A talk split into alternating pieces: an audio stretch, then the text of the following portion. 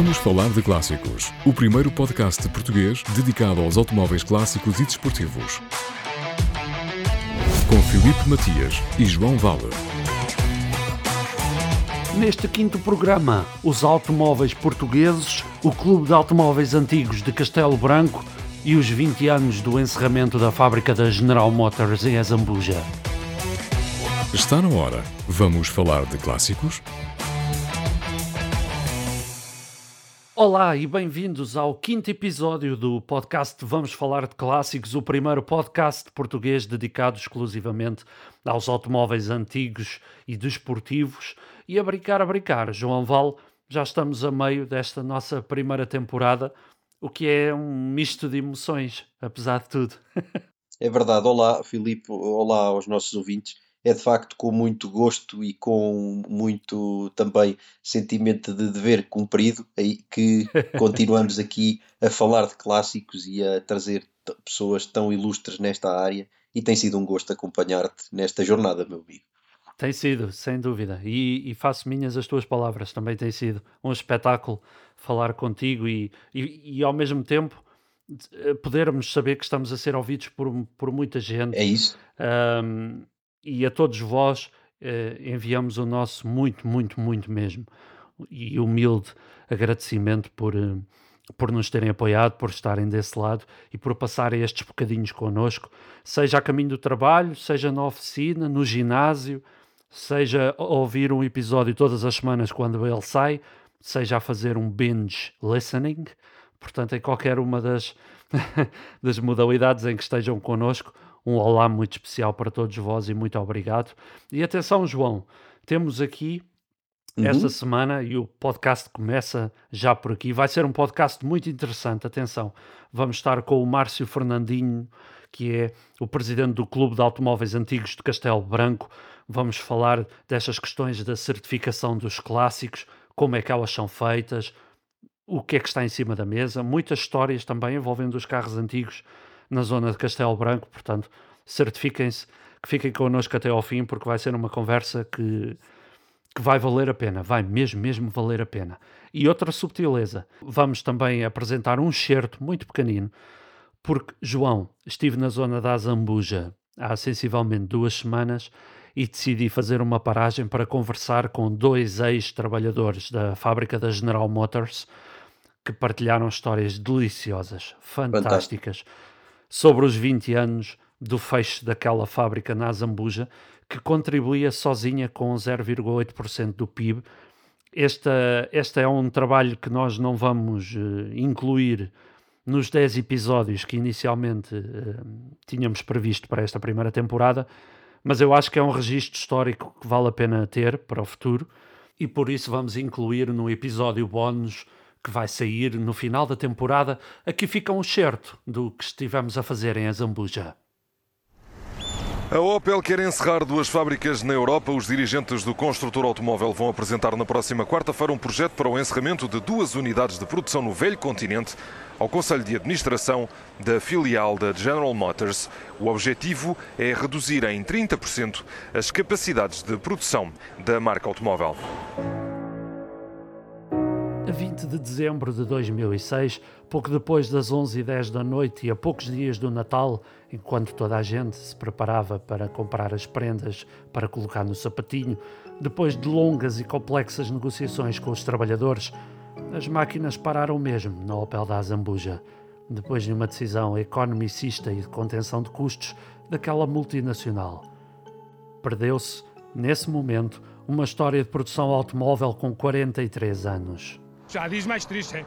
Nós perder um filho, ou pai, ou mãe, ou, ou a gente ter saúde é mais triste, mas é um dos dias. Um triste é este, né? A gente ter o nosso emprego e, perder assim uma casa destas que eu nunca esperei.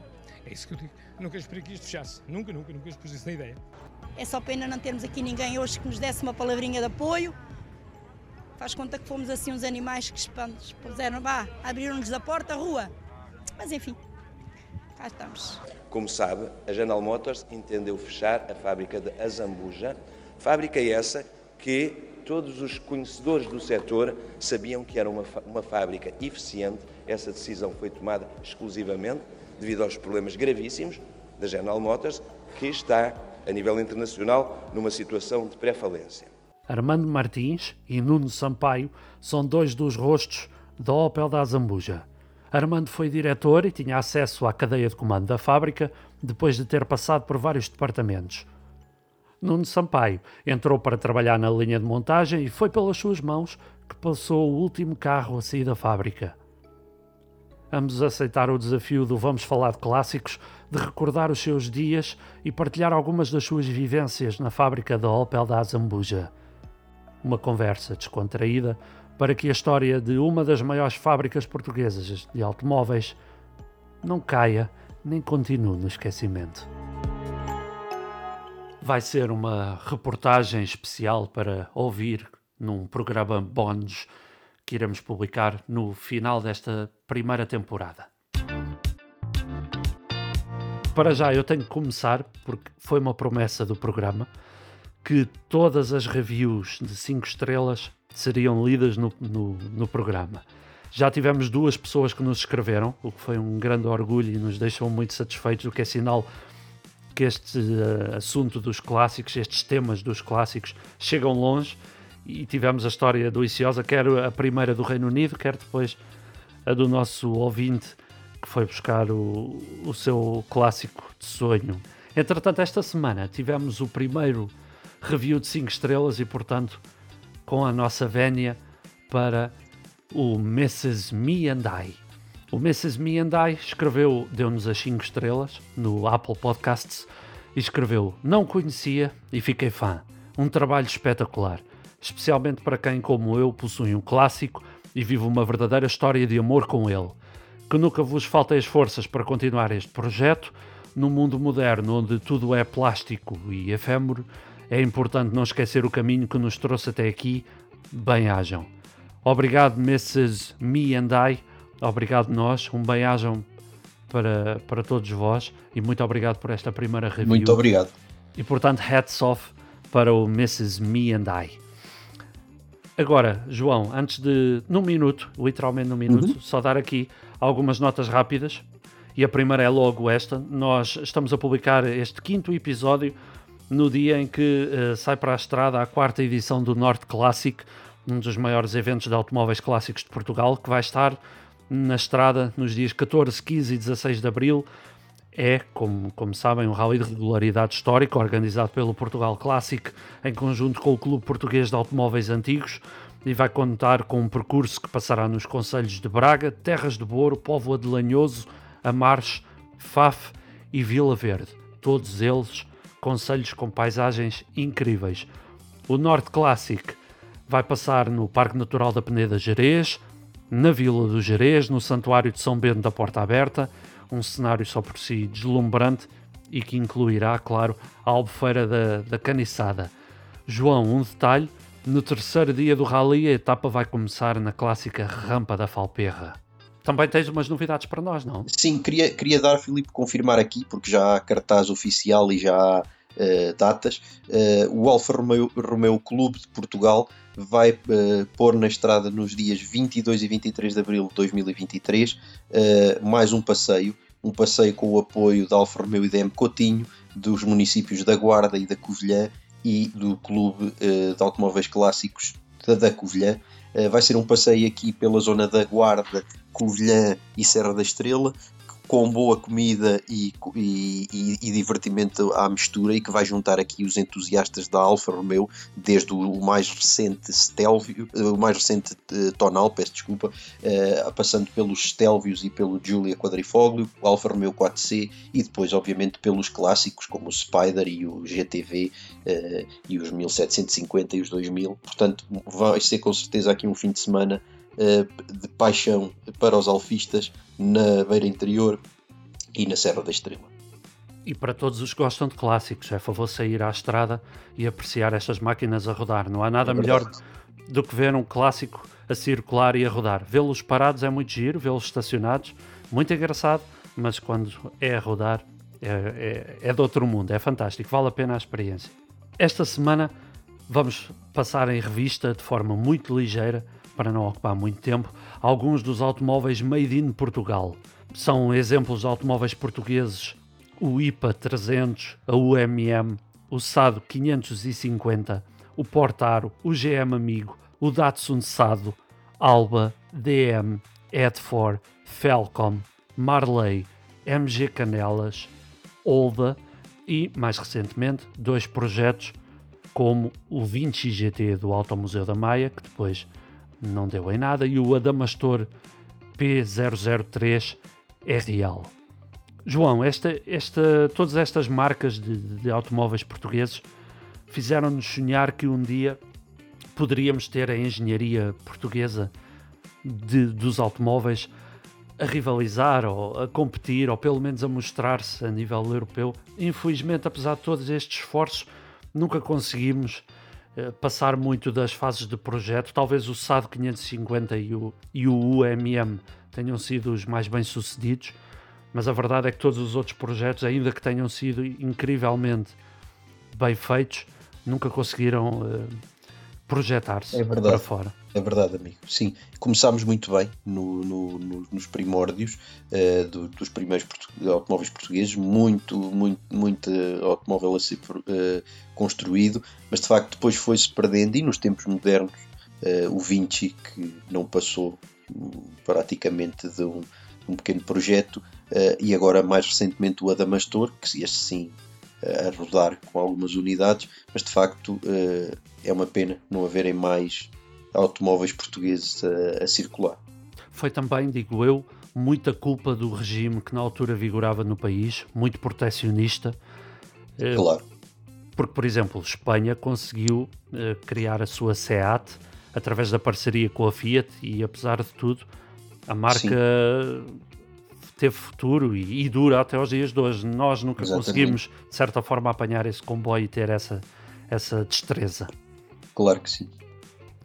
João, conta-me dois automóveis que gostasses de contar-nos um pouquinho sobre eles. Olha, um deles é o uh, Felcom, segundo percebi. Um deles é? é? o Felcom.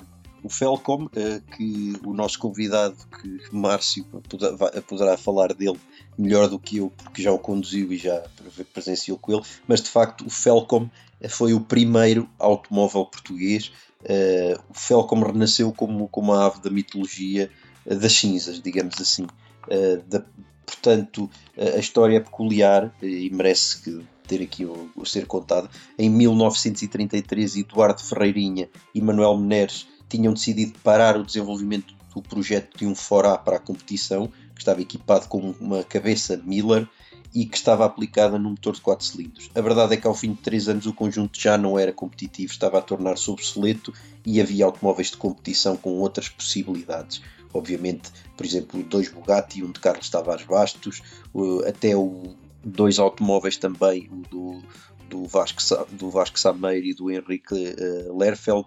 Portanto, tínhamos aqui já uma, uma vasta, uma série de clássicos mais uh, fortes. E, portanto, Ferreirinha, que era o proprietário do N8659, vendeu o conjunto e os componentes a Eduardo Carvalho. Uh, juntamente com este Forá, Eduardo Ferreirinha desfez-se também do seu velho Turcat Mary, com que participou em algumas provas nos anos 20. Então Eduardo Carvalho foi para o circuito do Campo Grande em maio de 33 com o Ford Ferreirinha na, uh, na configuração conhecida como o famoso ponto de interrogação. Uh, obviamente que uh, o Felcom que surge na Boa Vista era um cocktail renovado, o chassi do, do Trucat Meri foi repescado, portanto foram buscar aqui o, uhum. o, o conjunto. Não se sabe eh, ao certo, a literatura não nos diz se foi por iniciativa do Ferreirinha ou por decisão do Carvalho, e então acoplaram-lhe o motor e a transmissão do Forá, mantendo a transformação da cabeça Miller. Uh, como o novo chassi tiveram que redesenhar toda a carroceria, que ficou muito mais elegante, mais baixa e aparentemente também mais aerodinâmica. O carro não teve grande sucesso a nível desportivo, a prestação foi, foi fraca na Boa Vista, porque o Felcom encostou na primeira volta e só saiu meia hora depois, não se conseguindo qualificar. É, é um gosto poder ver este carro uh, em circular e a ser tão bem mantido por, um, um, por orgulhosos proprietários. Então, olha, vou aproveitar e agora, assim de forma mais resumida, vou dar aqui uma nota sobre o IPA 300. Portanto, IPA uhum. 300 foi um coupé feito em Porto de Mós uh, e a produção em série foi proibida pelo, pelo governo de, de, Salazar. O IPA 300 uh, teve o seu batismo oficial na Feira das Indústrias de 1958, nas antigas instalações da FIL em Lisboa. Foi concebido pela indústria portuguesa de automóveis numa lógica alemã de proporcionar mobilidade a um segmento de clientes muito amplo. Era um automóvel fácil de conduzir, que uh, gastava pouco e era, apesar de tudo, um pouco mais caro do que um motociclo foi concebido em versões coupé de dois lugares e para famílias com duas crianças e nasceu de um acaso ao qual se juntou a paixão e o engenho de João Monteiro da Conceição, um engenheiro e empresário de Porto de Mós. Quis o destino que um dia, quando António Gonçalves, um apaixonado por automóveis, andava a passear na zona do chão da feira, em plena Estrada Nacional 1, o seu Luzito, que já na altura era um pequeno protótipo automóvel, sofresse uma avaria mesmo junto à metalomecânica de Monteiro da Conceição, que foi chamado para ajudar e a partir dessa reunião de boas vontades nasceu a Sociedade Indústria Portuguesa de Automóveis. Todo o trabalho de desenvolvimento do carro foi feito na plataforma onde em tempos funcionou a empresa mineira do Lena e, ultimamente, a Ricel na Corredora em, em Porto de Mós. Chegaram a trabalhar no projeto 25 pessoas. Em 1956, a sociedade fez uma petição para tentar obter a licença para produzir o IPA 300 em série, mas que nunca foi obtida. Teve a oposição do secretário de Estado da Indústria à época, que já havia optado por outra direção na política industrial e que passava pela montagem no nosso país de veículos de marcas europeias e americanas, onde se inclui, claro, por exemplo, a General Motors na Azambuja, de que falámos há pouco. ok, amigo o segundo amigo que, que vou trazer aqui uh, também para, para, para nos uh, aqui beber um pouco de sabedoria e também é, este já é um carro mais conhecido uh, e é um carro que está no Museu do Caramulo e tivemos a oportunidade de falar dele com o, com o Salvador no episódio número 2 dos, dos nossos podcasts é o Alba o Alba, as fábricas metalúrgicas Alba surgiram em, surgiram em Albergaria Velha em 1901, com o nome e fundição lisbonense pela mão do comendador Augusto Martins Pereira. Uh, o, o, António Martins Pereira, o neto, em conjunto com o amigo Francisco Corte Real, idealizaram e conceberam um automóvel integralmente fabricado em Portugal, com a particularidade do motor, em alumínio de 4 cilindros, ter sido feito em molde de areia na fundição da albergaria. Eh, com duas árvores de camas à cabeça, duas velas por cilindro e dois carburadores da Solex, que dava ao Alba a potência que se pretendia. Após vários salões internacionais e vendo vários construtores de garagem, eh, foi construído o Alba. Foi pensado e idealizado para a competição e uh, existiram cinco Alba e até agora uh, fala-se sempre do primeiro a ser construído, matrícula OT 1054, o único que correu com motor Alba e que atualmente se encontra muito bem e ainda com, uh, com, a patina da época no Museu do Caramulo. Os Alba, uh, ou Albinha, como lhe chamavam em casa, começaram a ser feitos em 51 uh, e, portanto, a sua estreia aconteceu em 52 no, no terceiro circuito de Vila do Conde. O desenho era ao estilo de uma, bar, de uma barqueta, montava jantes clássicas da Borrani e provenientes de um Cinca, em contraste com as jantes de aço dos muitos concorrentes da época, já dava 200 km por hora uh, e uhum. só de, dos Alba construídos, apenas um tinha motor Alba, que é o que está no caramulo. Contudo, atualmente já não tem esse motor, uh, tem um motor também ou, ou, de um 5 ou de um Fiat, agora não, não consigo precisar aqui ao certo, mas de facto uh, eu penso que é um é motor 5. É um muito bonito, ainda hoje Eu penso que é um motor 5 muito bem, muito clássico, uma linha muito clássica, não é? Muito clássica, é verdade, e portanto o Alba teve aqui uns, vários sucessos, correu, e de facto é aqui mais um pedaço de história da parca e indústria automóvel portuguesa. Sim, senhora, e eu vou fechar rapidinho no minuto, só para falar um pouco do SADO 550, que deve ser a par com o UMM, talvez o automóvel português mais celebrizado, ou pelo menos aquele mais popular, porque esteve em uhum. produção entre 1978 e 1985 pelo entreposto de veículos comerciais. Ele foi um mini carro desenhado e fabricado em série em Portugal teve uma grande incorporação no país, mas um, um, um sucesso de vendas relativo e não foram produzidas mais do que três centenas de unidades, mais ou menos, e nenhum foi vendido fora do país. No entanto, o automóvel é muito sui generis, a sua história ficou, muitos sobreviventes andam a rodar também.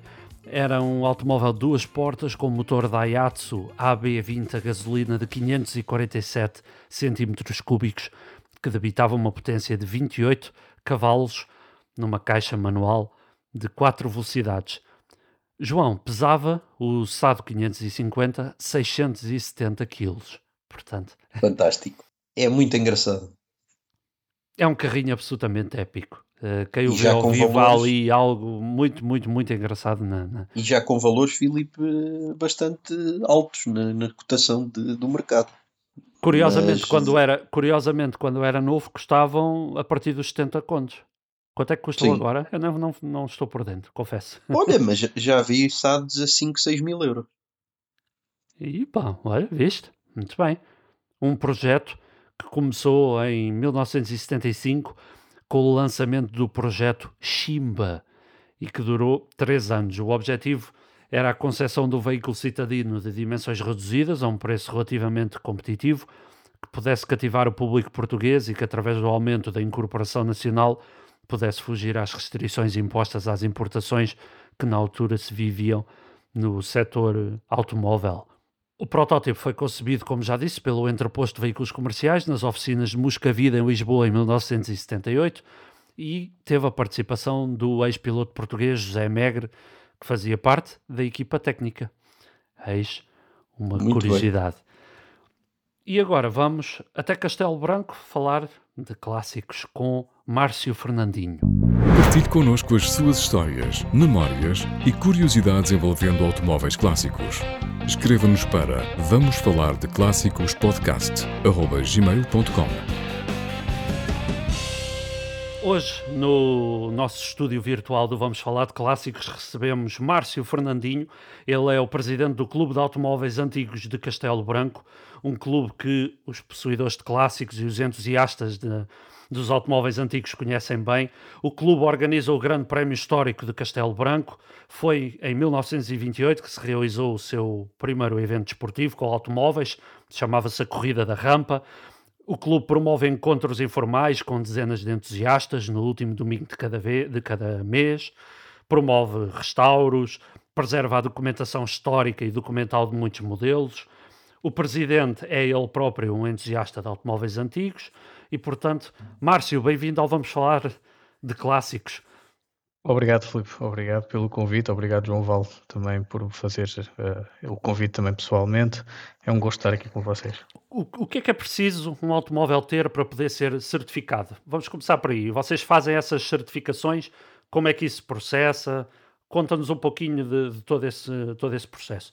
O, o, o de Automóveis Antigos Castelo Branco é protocolado com as três entidades que têm a possibilidade de fazer certificações de veículos de interesse histórico em Portugal, eh, nomeadamente o Clube Português de Móveis Antigos, o Museu do Caramulo e o ACP Clássicos. Nós somos protocolados dos três, eh, fazemos certificações eh, com os três para, para os nossos sócios e, e, e não só para sócios.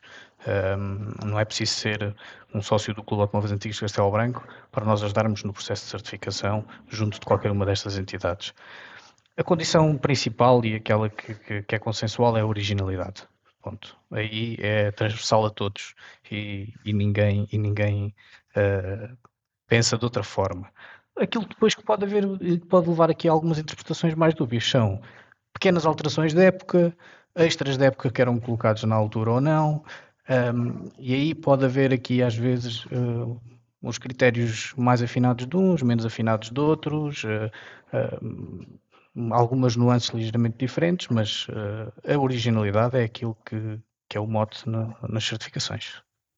Portanto, invenções não é possível, não é? Invenções não se querem, não se querem, não é?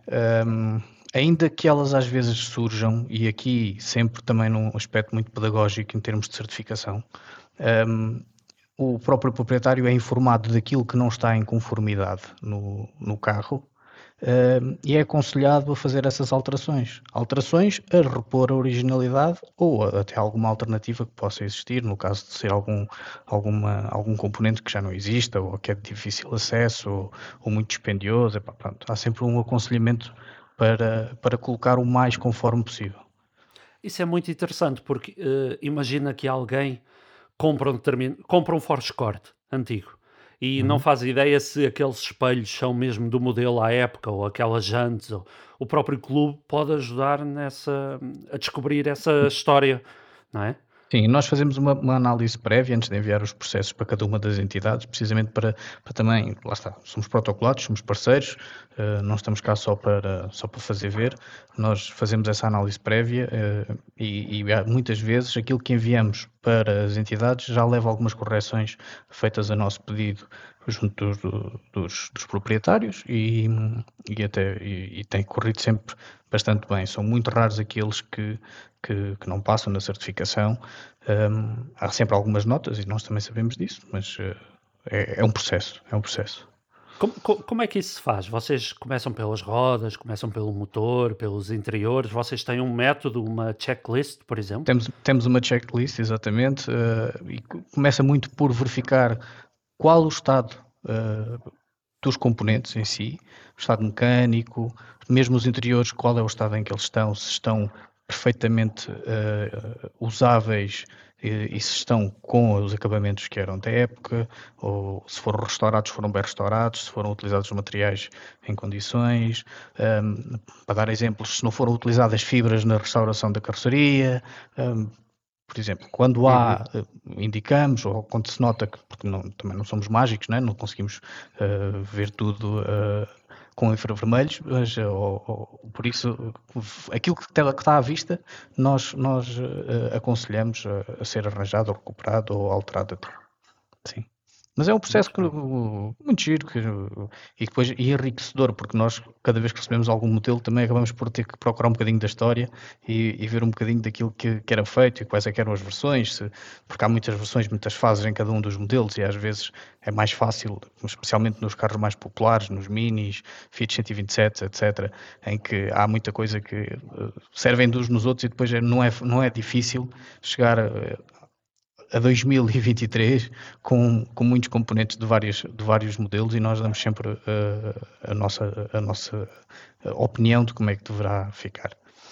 Vocês já apanharam automóveis fantásticos, não? Já, já apanharam um bocadinho de tudo, do dois cavalos Sim. ao Rolls Royce. Tínhamos tudo, fora, nós já fizemos, nós já fizemos nos últimos anos cerca de 200 e tal certificações uh, uh, uh automóveis. É, é, é um, é um, número, é um número que vamos, que vamos, vamos alimentando, uh, tanto certificações como recertificações, são uh, reinspeções, porque uh, as certificações têm validade, de acordo com, com a sua idade, assim também é o período de validade, no mínimo serão 4 anos, um, e, e, já fizemos muitas, e sim, de facto, temos, temos de tudo um bocadinho.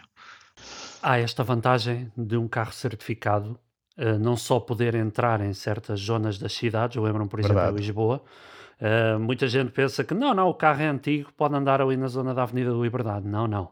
Tem que ser antigo certificado. É? Exatamente, exatamente. E, e há a vantagem de não termos que ir às inspeções todos os anos, que são umas inspeções um bocadinho uh, brutais para a mecânica antiga, ou, ou, estaremos a ver isto mal? Não estamos a ver mal, não estamos a ver mal. As inspeções Uh, que são feitas uh, as inspeções periódicas obrigatórias, uh, têm dispositivos para testar a mecânica de uma forma muito brusca. É, é em pouco tempo obter um, valores drásticos é? para perceber se as coisas estão a funcionar. Um, e muitas delas, à data, são demasiado corrosivas para o carro para carros antigos, especialmente os mais antigos, se calhar carros dos anos 60, 70, 80, Ainda nem tanto, bem. ok, nem Ainda tanto. Mas carros dos anos 20, anos 30, anos 40, é, não, não, não tanto, não tanto. Uh, e mais, porque uh, a certificação visa, além de garantir que mecanicamente que o carro está perfeito e que funciona perfeitamente, um, visa também garantir que esteticamente a coisa está conforme, não é, não é só a componente mecânica, portanto é um processo muito diferente daquilo que é feito nas inspeções periódicas obrigatórias e que muito mais adequado àquilo que é efetivamente um, uma peça de coleção. Márcio, para quem não conhece, o Clube de Automóveis Antigos de Castelo Branco Fala-nos um pouco do clube, o que, é que, o que é que vocês promovem, qual é o vosso evento bandeira, quantos sócios têm, ou amigos, entusiastas. Uh, Traça-nos uma pintura do vosso, do vosso clube. Nós, nós estamos. Nós cumprimos 25 anos no passado 4 de abril de uh, eh, 2023. Fizemos 25 anos, já não são nem dois nem três, uh, são muitos anos nisto. Um, temos, à data, quase 400 sócios. Andamos 300 e qualquer coisa sócios efetivos. Em número, estamos quase a chegar aos 600, porque nós não fazemos renumeração, nunca fizemos para nós um sócio uh, nasce com o número 20 e esse número 20 será sempre o, o aquele sócio. Não, uhum. há, não, não, não achamos uh, bem fazer alteração disto, pelo menos para já, e, e, vamos tentar manter isso assim. Portanto, por isso temos um número de sócios, em, em número sócio é mais alto, mas uh, sócios efetivos temos 300 e tal, quase 400. Uh, já é uma massa associativa bastante expressiva. Uh, temos sócios de todo lado, de norte a sul do país, ilhas, um, Açores, Madeira, temos, é, é engraçado. Uau. Uau, das uh, ilhas também, não é? Também, também. Castelo também. Branco está no mapa do, do país. uh, Espetáculo. Mas, eh, mas felizmente nós, nós temos, temos fazemos o quê? Fazemos, fazemos sempre aquilo que, que gostamos à volta dos carros. nós tudo o que fazemos é por prazer, vem por aí. no dia em que isso deixar de ser um prazer, não estamos cá a fazer nada. Um, todo este trabalho é trabalho voluntário, não é? Não, é um voluntário permanente e, e como tal, uh, a nossa forma de estar é, é, um bocadinho assim. Fazemos passeios, fazemos informais, uh, tanto de, de, carros antigos como de motas antigas. Nós tentamos sempre que os nossos eventos tenham as duas componentes, ainda que as motos sejam mais diminutas, porque há menos, há menos expressão nas motas antigas. Mas tentamos sempre que tenha as dois. Fazemos exposições, uh, fazemos uh, passeios desde ir à, à, à, feira do queijo e do enchido a ir uh, até Aveiro, por exemplo, à, à automobilia de Aveiro em autocarro também, porque também faz parte. Um, vamos, vamos, vamos diversificando, não, não queremos fazer sempre mais do mesmo, vamos tentando sempre mudar temos em planos uh, o Grande Prémio Histórico de Castelo Branco, de facto, uh, é uma coisa que tem, que tem vindo a ser uh, prorrogada no tempo por, por, pelos mais diversos fatores, tanto pandemia como questões logísticas que acabaram por não se conseguir pôr de pé. Houve aqui uma série de situações que nos arrastou, mas está já marcado para 2023. foi publicado hoje, curiosamente, na FPAC a data. 22 e 23 de julho. 22 de julho é precisamente o dia em que faz 95 anos que ocorreu a corrida da rampa, 28 de julho de 1928. Uh, vai é uma, é uma Uau. quase coincidência, porque não, esta data não era, não era a primeira que nós tínhamos escolhido para 2023, uh, ah, a primeira dentro do nosso, do nosso fórum, que depois tivemos que ajustar com as várias entidades, e acaba por bater em 22 de julho, que não é propriamente a melhor altura para, para a fazer em termos climatéricos, porque é, é uma altura quente, mas não deixa de ser engraçado que uh, é quando ela aconteceu em 1928. Foi nesta época, foi nesta altura e neste mesmo dia. Um, este ano vai acontecer, ponto final. Uh, estamos já em modo cruzeiro uh, a ultimar os detalhes e, e vamos começar a, a publicitar dentro em breve. Isto só prova a importância do vosso clube. Da, da, lá está na preservação desta, destas histórias somos do pequenos. automóvel. E da... Sim, mas somos pequenos, somos pequenos, somos muito, muito intimistas, não, não, não fazemos show Mas de coração grande, Márcio, ou não? Sim, isso sempre, sempre, sempre. Isso sempre. São todos bem-vindos. Não fazemos uh, segmentações, não escolhemos nada nem ninguém. Uh, todos bem-vindos no Clube Automóveis Antigos de Castelo Branco. Esse é tenha é o, o, mini original, tenha um, um, mini tuning. Lamento, mas nós aqui recebemos toda a gente. Uh, a paixão de um é a paixão de outro e nós temos que respeitar isso. Uh, aconselhamos, damos a nossa visão das coisas e muitos são aqueles que entraram com carros alterados e hoje têm carros praticamente como saíram de fábrica. Uh, outros que não, porque continuam com, com, a sua forma de pensar e cada um é livre de, de a ter e, e nós respeitamos isso. Nem sempre é fácil essa. Não, não, nem sempre essa, é fácil. Essa... E, e até porque, pegando no tema das certificações, aqui criamos logo aqui uma crivagem, porque depois não conseguimos fazer certificações desse tipo de automóveis. Ok. Um, mas é uma e questão que nós fica furiosa convosco, não é? Claro. Com... Nós tentamos explicar qual é o fundamento das certificações e como é, para que é que elas existem. Um, é uma parte pedagógica, educacional que nós fazemos. Um, claro que há quem não, não goste e acho que, que, que, o próprio processo de certificações podia ter variantes, podia ter variações, podia ter. Pá, mas uh, isso ultrapassa-nos e nós temos que uh, adaptar-nos àquilo que temos à data e que foi um trabalho muito bom que foi feito para termos hoje as certificações como elas existem, com as isenções que permitem e com as vantagens que têm. E se não forem os clubes a, defender isso, uh, infelizmente, por muita boa vontade que uma pessoa individual tenha, não o vai conseguir. Se amanhã um governo uh, se lembrasse de começar a cobrar IUC aos clássicos, seria um, um crime de lesa pátria? Seria um atentado à memória histórica do, do nosso património automóvel claro ou não? Claro que sim. Nós já temos tanta coisa contra os nossos uh, automóveis antigos e clássicos, comparativamente a todos, todo o restante mundo. Nós somos praticamente o país que, que, mais entraves coloca uh, à importação de veículos uh, de interesse histórico, por exemplo, que é uma coisa absolutamente. aliás, além dos entraves administrativos, que são enormes, temos o, tem, temos o principal entrave que é, que é, que é os custos que o próprio governo centraliza no, no, nos ISVs e, no, e, nos posteriores IUCs quando acontece. E logo por aí já estamos a ser penalizados fortemente. Uh, portanto, se, há, se aqueles que já são, que são nacionais, que, que, já pagaram os seus impostos na altura que deviam ter pago, que um, já fizeram uh, um percurso de vida dentro do país que, a, a, criar história e identidade dele próprio. Um, porquê agora estarem ainda a, a crescer com, com Já com merecem de... gozar a sua reforma, não é? Sem dúvida, sem dúvida. E, tô, tô... e, e, e deveria haver uma política de uh, ajudar que quem está disposto a ir buscar um automóvel antigo lá fora para trazer para Castelo Branco, para trazer para Portugal, devia haver uma política que ajudasse nisso e não o contrário.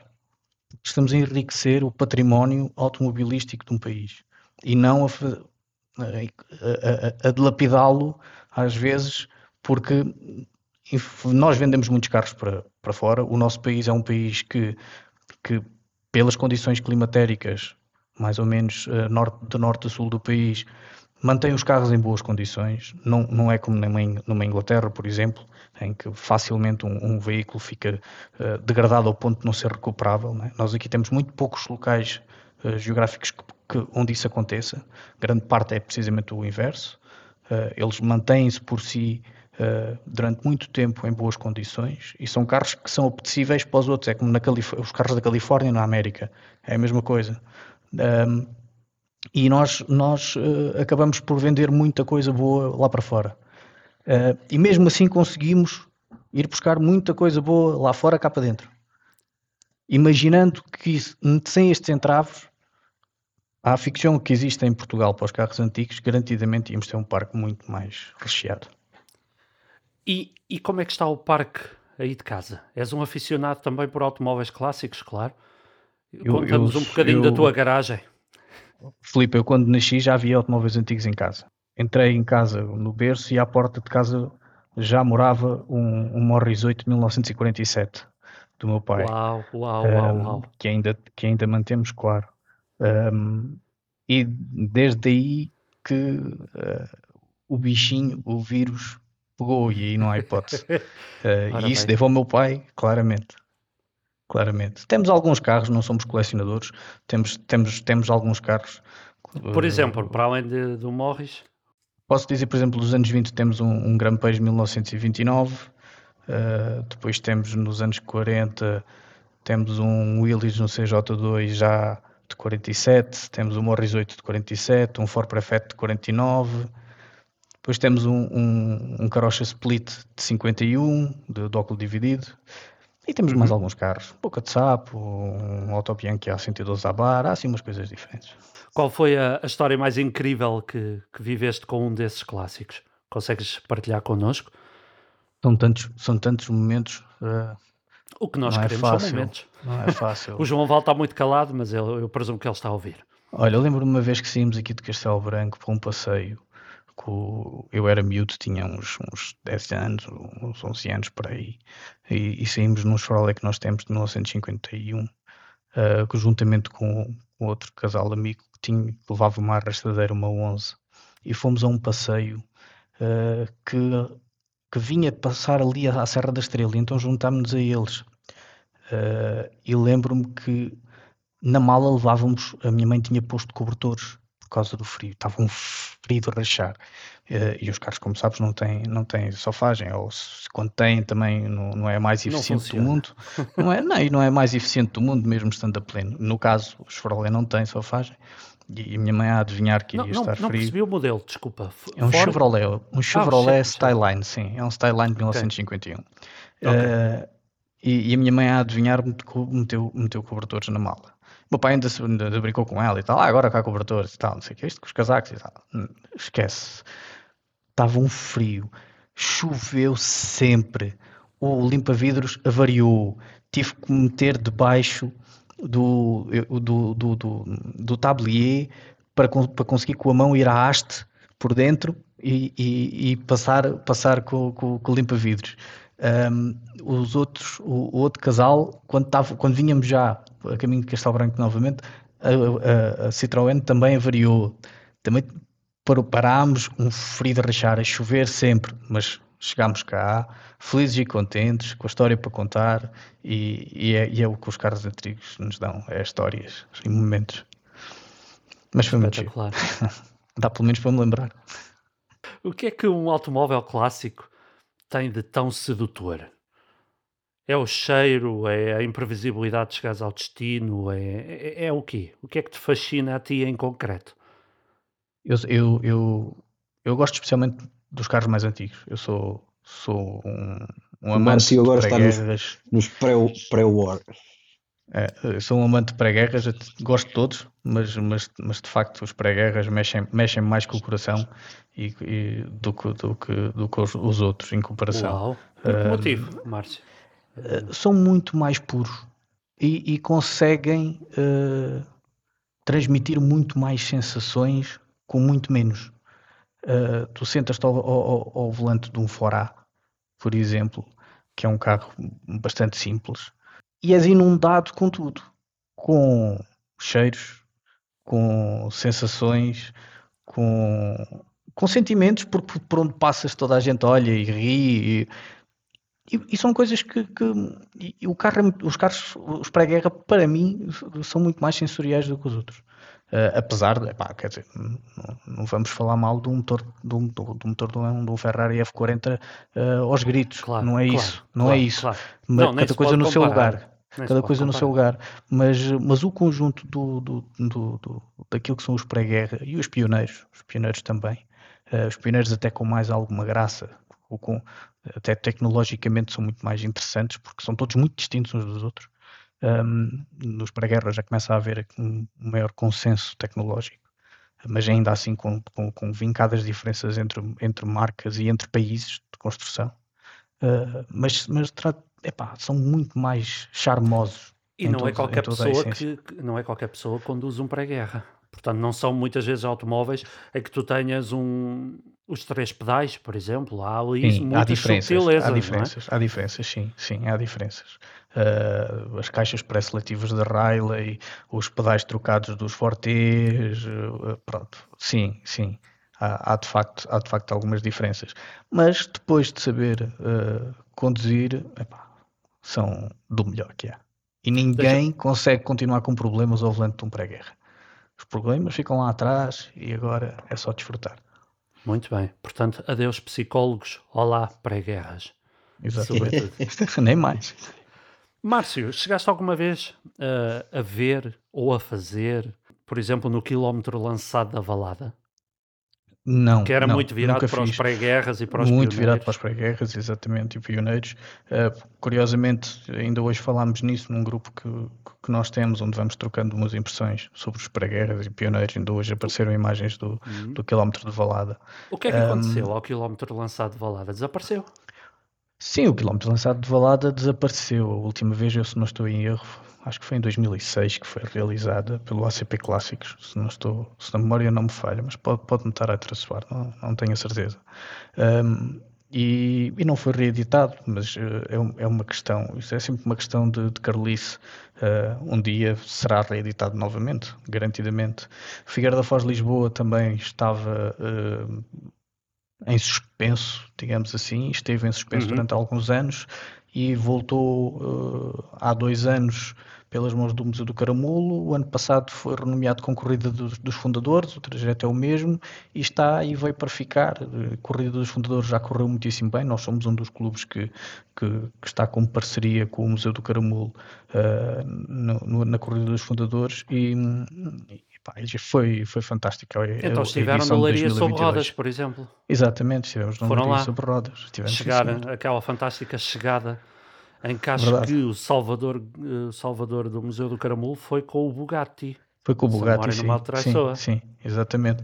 Eu eu estava inscrito com o Grampejo de 1928, eh, infelizmente não consegui ter o carro pronto a tempo, eh, mas fui na mesma e, e, e fui, fui, por exemplo, pendura do, do Salvador no, no Bugatti no Atalanta hum, durante, durante o sábado praticamente inteiro.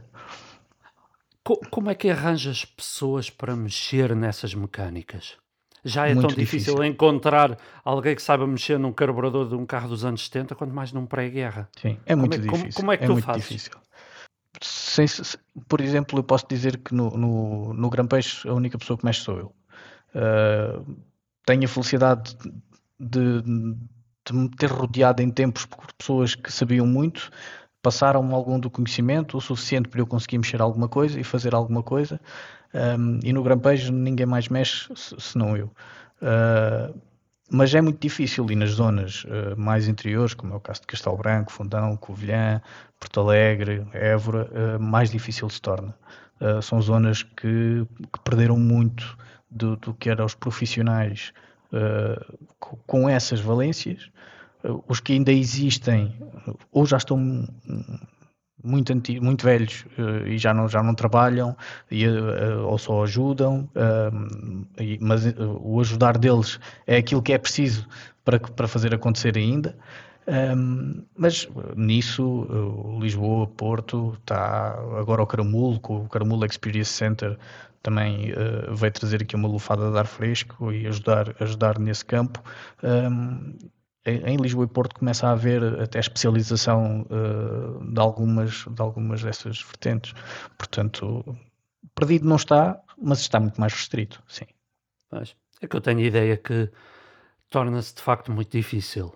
Hum, se tiveres um problema mais concreto ligado à eletricidade, talvez nos pré-guerras ah, esta questão não faça muito sentido, não é? Hum, Sim, porque se na- calhar são mais crus aquilo nessa dois fios matéria. trabalham. Pois, É, pois. é. Mas, por exemplo, eletricistas eh, que saibam trabalhar é, é cada Mas vez atenção, uma se miragem. for- se fores muito mais para trás, se já fores para os pioneiros, quando começas a olhar para magnetos e afins, aí esquece. Aí já, já é outro, já é outra Já é guerra. sério. Aí já é outra guerra. Então, como é que Aí é alguém muito que tenha, alguém que tenha um, um desses, como, como é que fará? Tem que haver uma solução, Muitas das, é? muitas, muitas, sim, ah, ah, muitas das vezes a solução passa sempre por, por mandar para a América, mandar para a Holanda, mandar para a França, onde há especialistas que, que, estão dedicados só a isso e hum, recuperar os, os componentes e depois eh, instalá-los cá já. Pronto. Sim, eh, estamos a um desperdiçar aí. oportunidades de. É? Eh, sim, sim, diria que sim, mas Até as, até as faculdades de- que tenham cursos de mecânica e de poderia haver aqui uma, uma variante de especialização em, em Há uma intenção. lá, restauro, nós, ou não sei, isto sou eu a. há uma intenção. Nós temos, nós temos intenção já há muito tempo, de, de, isto já é coisa velha, desde a fundação do clube que se fala de, de haver um museu de automóveis antigos em Castelo Branco. Era um daqueles, coisas, daqueles sonhos das primeiras reuniões que ainda nem havia clube antes da fundação acontecer, que se é pá, isto está um dia, vamos ter aqui um museu e tal. Pronto, isto foi, vem, sendo, vem sendo repescado por, por cada uma das pessoas que tem estado à frente do clube, uns com umas ideias, outros com outras, mas não me recordo de nenhum presidente de direção que não tenha tocado no assunto do museu em, em Castelo Branco. Uh, nós não somos exceção, também já o fizemos, é um assunto que vamos perseguindo, não, fazemos, não esquecemos, não, não damos para que alguém se esqueça, nomeadamente quem interessa, e, mas nós, nós não, não vemos um museu uh, como um elemento de quatro paredes com carros lá dentro. Isso não é um museu, isso é um armazém uhum. uh, e não é isso que nós, que nós, que nós uh, gostávamos de ter, não é isso que nós ambicionamos ter, sonhamos ter.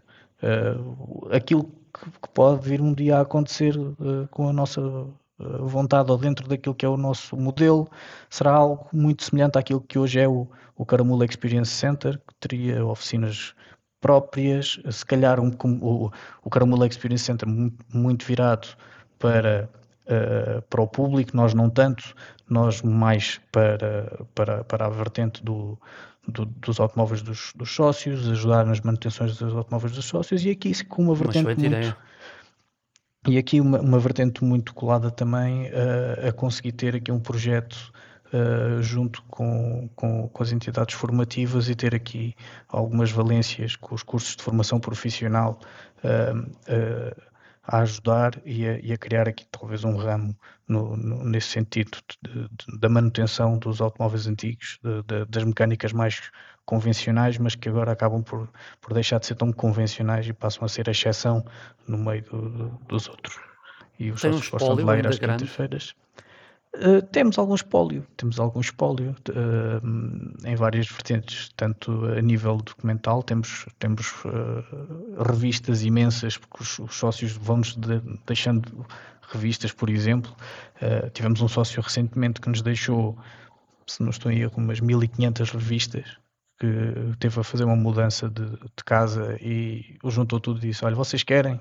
Fica para o clube. Ok. E nós guardamos religiosamente. Um, temos alguns automóveis. O clube tem alguns automóveis. Tem um Mazda 323 uh, ah, que já temos há alguns anos. Tem um, um Citroën de 1924, um Treffle, que está em processo de restauro, paulatinamente, calmamente. Nós, nós compramos esse carro na França, uh, trouxemos-lo para cá e, e, temos estado a arranjá-lo com, com, muita calma, uh, com muita paciência, dentro daquilo que é as possibilidades do clube também, obviamente, claro. e a disponibilidade das pessoas que, que ajudam, porque uh, é muito feito na base do, do voluntário. E temos um, um, Peugeot 204 também que nos foi, que foi doado por um, por um sócio. Uh, São muitos. Que também, que, que, também está também está para restauro, pronto, precisa de ser restaurado, mas esse está, está parado, guardado, sossegado, uma coisa de cada vez. O Citroën já, já cá estava e, e, e é um bocadinho a joia da coroa. E quando tivermos o nosso treffle prontinho, depois começamos com o Peugeot. Mas, eh, mas sim, pronto, em termos de espólio, temos um, um espólio interessante. Uh, Márcio, a nível do, das atividades aqui para, para darmos aqui também a, a, o conhecimento aos nossos ouvintes, as atividades que estão agora a, a ser desenvolvidas pelo, pelo CACB eh, são os informais ao, no último domingo de cada mês. Eh, vamos ter então o, o, grande prémio, o grande prémio eh, de Castelo Branco. que não, não referimos atrás, mas que é um evento exclusivo para veículos pré 1939. E 39, é? 39, exatamente, Pronto. só para pré-guerra. E portanto, quem, quem tiver uma máquina destas, uh, seria um gosto, obviamente, poder vê-la a circular uh, pelas, pelas ruas de Castelo Branco na, na, no, agora quando se realizar o Grande Prémio e para, para qualquer uh, esclarecimento é, basta falarem com, com, através da, do, do, da página do clube ou, do, ou no Facebook, entre outros. Uh, e depois, Márcio, também uh, costuma, costumam fazer sempre um, um, um evento uh, que, que, culmina no, no, no Caramulo Motor Festival, não é? É verdade. O, o, Museu do Caramulo convida-nos a fazer sempre uma, uma deslocação até ao Caramulo Motor Festival. Não fizemos no, no, nestes dois últimos anos porque hum, para já porque não fizemos pela pandemia, uh, estava marcado, mas depois tivemos que, tivemos que cancelar, como, tu, como, como, como o, próprio Caramulo Motor Festival. Uh, nestes dois anos que aconteceram já, em que, edições do, do Caramulo Motor Festival, a primeira ainda tinha restrições uh, do Covid e de, e de, de, de, circulação, e era muito complicado estarmos a, a, a montar, a montar o, o, aquilo que é o nosso evento, que são os 200 milhas um, ehm, para levar lá aos sócios. O ano passado também achámos que ainda não estavam reunidas as condições para conseguirmos fazer as coisas em, uh, como nós gostamos, com calma, com contrapeso e medida, uh, para, para, para acontecerem em bem. Este ano vai acontecer, se, se Deus quiser, devemos ter tudo pronto. Uh, é mais um evento que nós fazemos, sim, o 200 milhas, é um passeio, ponto. Uh, os, os, dois que fizemos, uh, fizemos sempre pelo centro do país. Uh, esta nova esta edição de 2023, o, o, figurino vai ser um bocadinho diferente. Já não vamos pelo centro do país, vamos antes pelo interior e vamos alterar aqui um bocadinho o, o modo como, como, como desenhamos o, o evento. os outros dois eventos nós chegávamos junto à hora do almoço no domingo ao Caramulo uh, almoçávamos nos claustros e, e, fazíamos a subida na, na rampa e, e, o restante tempo uh, era destinado às pessoas uh, conviverem e, e, usufruírem do que é o Caramulo Motor Festival. Este próximo ano não vai ser assim, nós vamos chegar muito perto do Caramulo no sábado à noite e vamos entregar o domingo praticamente todo às pessoas para usufruírem do Caramulo Motor Festival. O esforço que é feito para chegar ao Caramulo Motor Festival deve ser recompensado por ele próprio, depois de poder usufruir do evento que é o Caramulo Motor Festival. Portanto, quanto mais tempo lá tivermos, mais tempo será, será uh, o, o, a, prenda que nós conseguimos dar. E é, isso, e é isso que vai acontecer. Vamos almoçar na mesma nos claustros, tudo bem, não fazemos o figurino completo, mas o domingo de manhã já vai ser passado no Carmelo Motor Festival, ver as corridas, ver todo aquele ambiente que é fantástico e, e usufruir daquilo que é uma experiência que é, para mim, uma das melhores uh, da Europa e de Portugal, sem dúvida. Muito bem, Depois temos amigo. outros passeios. Uh... Posso, posso dizer, por exemplo, que vamos, vamos ter no dia 30 de abril, no final do mês, o passeio do aniversário do, do, do clube. Uh, temos o passeio do outono também em novembro. Temos o passeio das, das motas de época em maio. Uh, nossa agenda está repleta. Bem preenchida. É bom sinal. Está, é verdade. Vamos ter, também posso Muito dizer, este, durante 2023 vamos ter alguns clubes que vêm visitar uh, a cidade de Castelo Branco no projeto CACB Convida, que nós fazemos uh, o, o favor, entre aspas, de, de, arranjar os programas completos e entregá-los chave na mão sem qualquer custo aos nossos aos, aos clubes que, que, que, também têm esta paixão e vêm até Castelo Branco. Já fizeram com o Clube Lotes Portugal. Fizemos com o Clube Lotes Portugal, sim senhor. Já reparei, foi um deles, não é? Foi um deles, foi um deles. Fizemos com mais, mas o Clube Lotes Portugal foi um deles. Exatamente. Grandes fotos desse, desse evento. No, no... Esse evento, esse evento chegou a ser capa de revista da Lotus Sweden. A, a Lotus tem uma, uma edição impressa em papel uh, e, e, foi capa de revista da Lotus Sweden. Exatamente, exatamente. As minhas questões, só, só dizer, só questionar-te duas coisas uh, pré-guerra de sonho e clássico de sonho. Olha, qualquer Bugatti T35 está muito bem. Muito bem. E, e porquê? Pode ser, pode ser. Olha, porque, porque por vários motivos. Para já é, é lindíssimo em termos estéticos. Um, depois é, um, é uma peça de relojoaria. Tem uma mecânica absolutamente fantástica.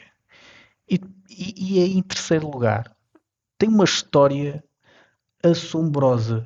a quantidade de vitórias que aquele automóvel teve naquele tempo foi arrebatadora. Portanto, Verdade. tem três ingredientes fantásticos. Todos os pré-guerras são bonitos ou há pré-guerras feios? Que, te, que não te há pré-guerras feios. Há pré-guerras é? feios. Okay. Eu nunca lhes chamei feios, são sempre uh, exóticos. Muito bom. Muito bem. E clássico, e clássico. Clássico, olha, uh, gostava muito de ter um Lotus 7 S1.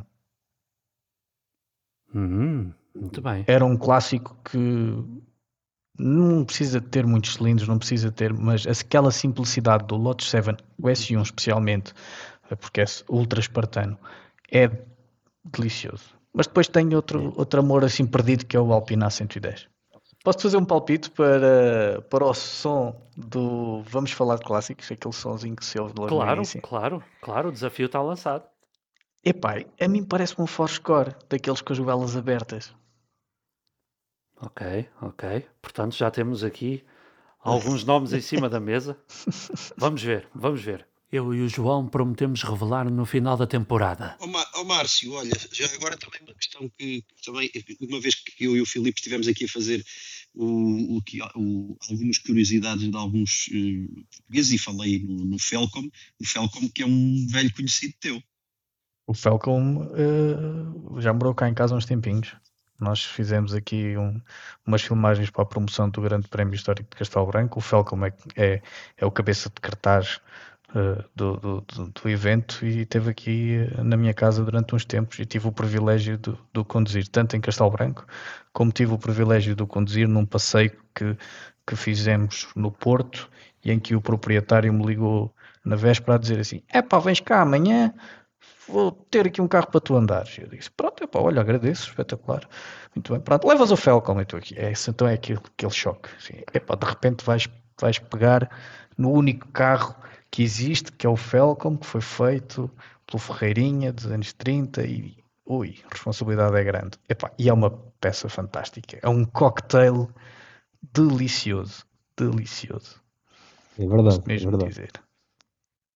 E, e é brilhante. Olha, Posso dizer, é, tem um motor fabuloso. Uh, aquela base fora é fantástica. Tem um, um, um chassi com suspensão que, que, vem do Turcat Mary, uh, epá, que, que lhe dá uma, um, uma segurança a curvar uh, que é assombrosa. Epá, trava bem, é tudo bom no carro. E anda muito. Anda mesmo muito. Anda é mesmo. É pena, é pena como não se produziram mais, não é? Era um carro que merecia ter invadido a Europa, para ser Aqueles, Aquele carro, o Falcon, é, é fruto da circunstância na história porque ele é produzido, ele, ele nasce de, de, das alterações do Turcat Mary eh, na competição, depois nasce da mistura do Turcat Mary com o Forado do Ferreirinha dos anos 20, 28, uhum. 29, se não estou em erro. Uh, portanto, aquilo, ele, eh, aquilo é um, é, um, é um bom cocktail. É um bom cocktail. Portanto, ele é fruto das circunstâncias, mas é um, uma, uma, uma, bela surpresa. E é lindo. e é lindo. Aliás, o Falcon fez, fez as delícias uh, em Montelery o ano passado. Pois, o Falcon foi a Montelery, é verdade. O Felcom foi a Montelery e fez parte até de, de, destaque por parte da organização numa peça que foi feita de vídeo sobre, sobre uh, o evento e, e, foi destacado como estando lá a presença do, do Falcon, porque de facto é, o carro é notável. É notável em todos verdade, os aspectos. Verdade. E assim, isto é daquelas conversas que dava para durar duas horas e depois dividíamos continuar. em dois programas. Mas infelizmente até já ultrapassámos um bocadinho o tempo. Não sei se o João, uh, uh, porque eu também não queria monopolizar aqui a conversa. Não, não, estou tranquilo, se... amigo. Tranquilo, tranquilo. É? Ok. Sendo assim, Márcio, obrigado por teres aparecido aqui no Vamos eu Falar de Clássicos. Eu é que agradeço. É sempre um prazer falar de automóveis e falar com, convosco, meus amigos. E, e muitas, obrigado nós, e muitas felicidades para, para o Clube de Automóveis Antigos de Castelo Branco agentes da, da vossa região, os vossos sócios, os entusiastas que aparecem em Castelo Branco e todos os que, que vivem a paixão convosco. Portanto, da nossa parte também, através da tua pessoa. Um forte abraço para todos eles e continuem a espalhar. Esta... Um grande bem-aja daqui das Beiras. Um abraço, obrigado. Obrigado a todos. Vamos Falar de Clássicos é um podcast gratuito que está disponível nas principais plataformas de streaming do planeta. Se gosta do que está a ouvir, deixe-nos uma avaliação no Spotify e comente o nosso conteúdo no Apple Podcasts e Google Podcasts. As reviews de 5 estrelas serão lidas no programa. E assim se passou mais uma hora no Vamos Falar de Clássicos, o quinto episódio. Chegámos oficialmente a meio da primeira temporada do programa. Espero que estejam a gostar de estar na nossa companhia. Não se esqueçam de nos ir acompanhando nas redes sociais, Facebook, Instagram, subscrever o podcast no Spotify e no Apple Podcasts e mandar-nos um e-mail para vamos falar de clássicos a contar-nos algumas das vossas histórias e aventuras com automóveis antigos. E não se esqueçam também que, se nos deixarem uma review de 5 estrelas no Apple Podcasts, teremos todo o gosto em lê-la aqui no programa com honras de Estado, por assim dizer. João, um forte abraço e até para a semana. Forte abraço e até para a semana. Um abraço a todos. Vamos falar de clássicos. A conversa continua nas nossas redes sociais.